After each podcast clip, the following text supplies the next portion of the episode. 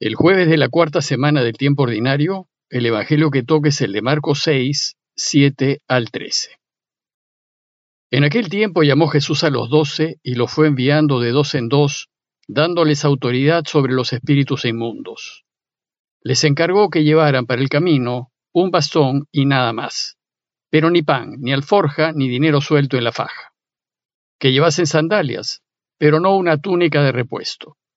Y añadió, Quédense en la casa donde entren, hasta que se vayan de aquel sitio. Y si un lugar no los recibe ni los escucha, al marcharse, sacudan el polvo de los pies para probar su culpa. Ellos salieron a predicar la conversión, echaban muchos demonios, ungían con aceite a muchos enfermos y los curaban. En el pasaje anterior reflexionamos acerca de la visita que después de un largo tiempo Jesús hizo a los de su pueblo, Nazaret y vimos que su propio pueblo, aquel en el que vivió más de treinta años, se sorprendió de sus palabras y de sus obras, pero en lugar de creer en él, pusieron en duda lo que dijo e hizo, y lo cuestionaron y descalificaron, argumentando conocerlo y conocer a su familia de toda la vida. De esta manera, con la constatación del rechazo de su familia y de sus propios paisanos, esta sección del Evangelio de Marcos concluye con un nuevo fracaso. Jesús pues reconoce que un profeta, solo en su patria, entre sus parientes y en su casa, carece de prestigio. A estas alturas, parece que solo creen en él sus discípulos, aunque no parecen estar muy convencidos de que él sea el Mesías, pues vimos ya que en la tormenta en el lago Jesús les recordó su falta de fe. Sin embargo, a pesar de este segundo fracaso, Jesús va a insistir en revelarnos quién es. Y lo que hará ahora es concentrarse en sus discípulos para que ellos lo descubran primero, y hará un esfuerzo para que finalmente vean y lo reconozcan el Mesías. Es decir, para que no hagan como los escribas y fariseos, ni como sus paisanos, que se negaron a ver. Bueno, pues con el relato de hoy iniciamos en Marcos una nueva sección, y como es costumbre en el evangelista, va a empezar la sección con una introducción. La introducción nos recuerda que después de dejar Nazaret, Jesús se puso a recorrer los pueblos de alrededor enseñando. El Señor no descansa, y a pesar de los rechazos y fracasos, está siempre en camino tratando de anunciar mediante obras y palabras el reinado de su Padre. A esas alturas, Jesús decide enviar a sus discípulos a hacer lo mismo. Y dice el texto que llamó Jesús a los doce y los fue enviando de dos en dos, dándoles autoridad sobre los espíritus inmundos. Los doce es el grupo más cercano a Jesús, al que eligió con mucho cuidado de entre sus muchos discípulos. En ellos confía y sobre ellos se apoya para extender el anuncio de la buena noticia. Jesús considera que ellos, después de algún tiempo con Él, y después de haberlo visto actuar y haber aprendido cómo proceder, ya están listos para ser enviados. Entonces los doce, los que serán las cabezas de su iglesia, son llamados por Jesús y enviados de dos en dos para ser una especie de extensión suya, pues les delega su autoridad sobre los espíritus inmundos y los envía como apóstoles. Apóstol viene del griego apóstolos, que significa enviado. Los doce son sus enviados. Este envío tiene lugar después de haber estado un buen tiempo con él, de haber escuchado su mensaje y de haber visto sus obras. Ahora pues les toca a ellos dar a conocer a otros esta buena noticia. Pero además, Jesús los envía en pareja, de dos en dos, tal vez para que comprendamos que la proclamación de la buena noticia no es una misión individual, sino comunitaria. El anuncio del reinado de Dios es una tarea de la Iglesia, es una tarea de todos nosotros. Y el trabajo de los doce consistirá en predicar y exorcizar. Primero, sus enviados deberán anunciarles a todos que Dios está pronto a reinar y a hacer de éste un mundo nuevo. Pero para que Él reine, tenemos que ayudarlo viviendo de otra manera, es decir, según los valores del reino, y eligiendo en adelante siempre decir la verdad, siempre actuar con justicia y siempre defender la vida. Y segundo, sus enviados deberán oponerse a todo tipo de mal. Dice el texto que les dio poder sobre los espíritus inmundos, es decir, poder sobre el mal y sus cómplices. Ahora ellos tienen el poder de Jesús, ahora tienen ya la fuerza suficiente, no solo para oponerse al mal, sino también para derrotarlo. En los cuatro versos que siguen Jesús nos enseña cómo es que derrotaremos al mal. Y la fórmula es muy sencilla. Solo debemos poner toda nuestra confianza en Dios y solamente en Él. Esto basta. Y esa confianza debe ser ciega, total. Pues es Dios quien vence al mal.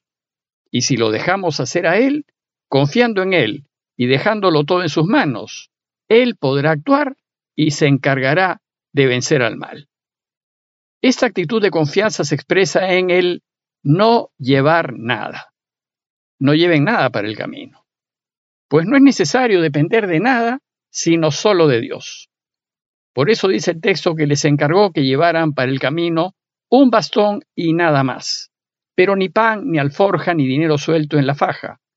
Y llévense sandalias, pero no una túnica de repuesto.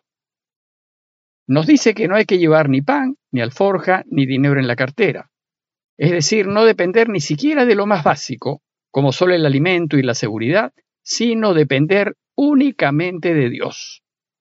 Sin embargo, debemos siempre poner de nuestra parte, como lo dice ese refrán que se le atribuye a Dios. Ayúdate, que yo te ayudaré. Y nuestra colaboración se concentra en cómo ir y qué cosas llevar. Según Jesús, se trata de viajar ligero de equipaje, que Dios proveerá el resto. Y en tiempos de Jesús, lo mínimo necesario para caminar era, primero, llevar un bastón. Sin embargo, en los paralelos de Mateo y Lucas, ni siquiera hay que llevarlo. Segundo, ir calzados con sandalias a fin de poder caminar distancias largas con holgura y sin fastidio. Y tercero, llevar solo una túnica, pues basta una para cubrirnos y abrigarnos. En esos tiempos en Israel, como los vestidos eran tan caros, tener doble túnica era señal de riquezas. Y luego de esas instrucciones para el viaje, Jesús les enseña qué hacer cuando lleguen a un pueblo y se encuentren con la gente. Dice el texto, quédense en la casa donde entren hasta que se vayan de aquel sitio. Y si un lugar no los recibe ni los escucha, al marcharse, sacudan el polvo de los pies para probar su culpa.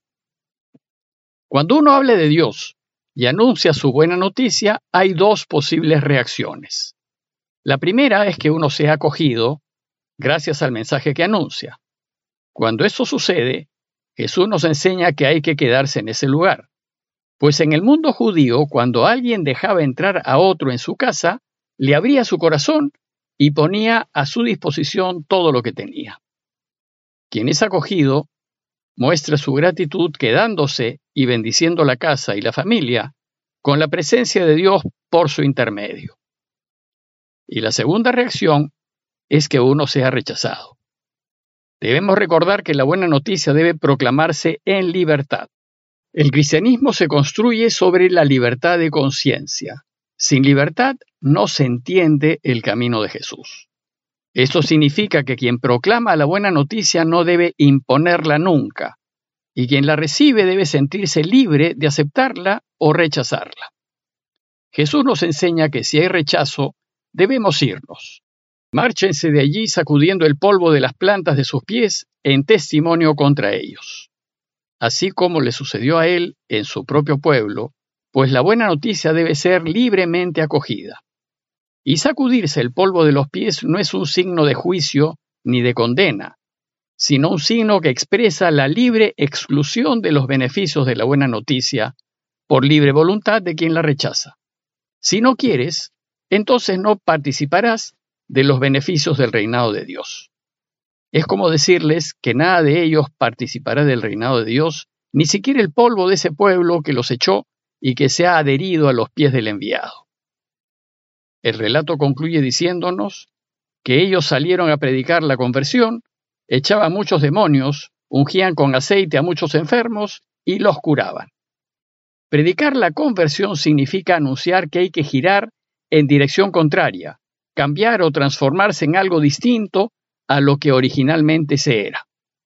Ellos invitaban a todos los que han vivido según los valores del mundo a empezar a vivir según los valores del reino, es decir, a resetearse y a renovarse totalmente. Y echar demonios y curar significa hacer el bien, luchar contra el mal y sanar, y procurar que las personas cambien de vida y vivan para Dios. Pues tener a Dios como meta en esta vida, decidiéndolo todo y haciéndolo todo en función de Él, es lo que a uno lo hace feliz y lo que ayuda a hacer de éste un mundo mejor para todos. En conclusión, si seguimos esas instrucciones de Jesús, lo podremos ayudar a reinar y ayudaremos a convertir los corazones de las personas en la medida en que nos opongamos al mal a cualquier costo y ayudemos a todos en todo. Pero más que nuestras palabras, será nuestro testimonio de vida lo que convierta a otros, por tanto, debemos ser consecuentes y vivir lo que decimos. Más adelante veremos que ayudar a Dios a reinar no es una tarea fácil. Va a haber mucha y frecuente oposición, incluso de nuestra misma familia y de los que nos son más cercanos. Pidámosle pues a Dios su gracia para salir al mundo y anunciar la buena noticia de su reinado, confiando absolutamente en Él y haciendo lo que Él desea y como Él lo desea. Parroquia de Fátima, Miraflores, Lima.